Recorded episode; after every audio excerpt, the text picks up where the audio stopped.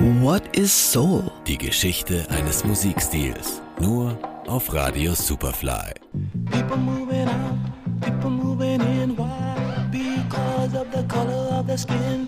Run, run, run, but you sure can't hide. Ende der 60er Jahre ist der erste Höhenflug der Soulmusik vorbei. Verantwortlich dafür ist nicht nur eine gewisse Sättigung des Marktes mit Werken aus dem Hause Motown und Stax, deren Erfolgsformel langsam ausgereizt ist, sondern auch die politische Schockstarre nach der Ermordung von Martin Luther King im April 1968. Die Aufbruchsstimmung, die der Soul bis dahin verströmt hat, ist mit einem Schlag zunichte. Ein dunkler, bedrohlicher, teils wütender Ton kriecht in die Musik. Es schlägt die Stunde des Psychedelic Soul.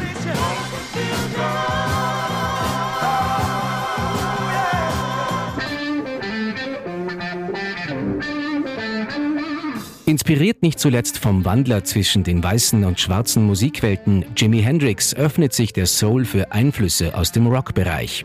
Durch ihn kommt das Wawa und das Distortion Pedal in die Soulmusik. Der Sound wird roher und bissiger.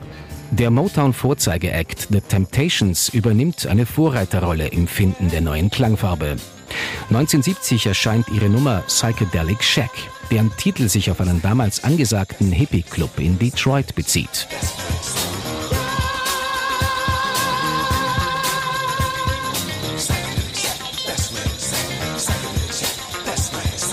Noch im selben Jahr veröffentlichen die Temptations den Song Ball of Confusion und setzen damit eine Benchmark. Der Refrain ist die Quintessenz des Lebensgefühls in dieser von neuen Spannungen zwischen dem schwarzen und weißen Amerika geprägten Zeit.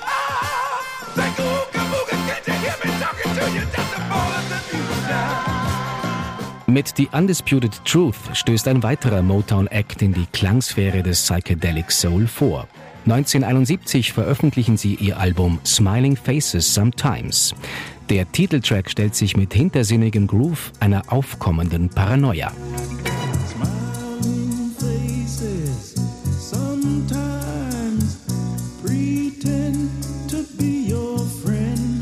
Auch die Formation The Chambers Brothers etabliert sich ab Ende der 60er Jahre als Aushängeschild des Psychedelic Soul. Der weiße Drummer Brian Keenan treibt den Sound der Band in Richtung Rock.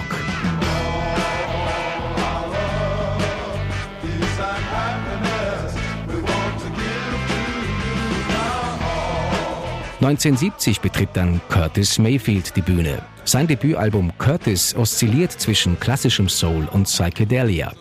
Der Opener If There's a Hell Below, We're All Gonna Go ist ein Paradebeispiel für seine Psychedelic-Ader und wird gerade für die erfolgreiche Serie The Deuce gefeatured.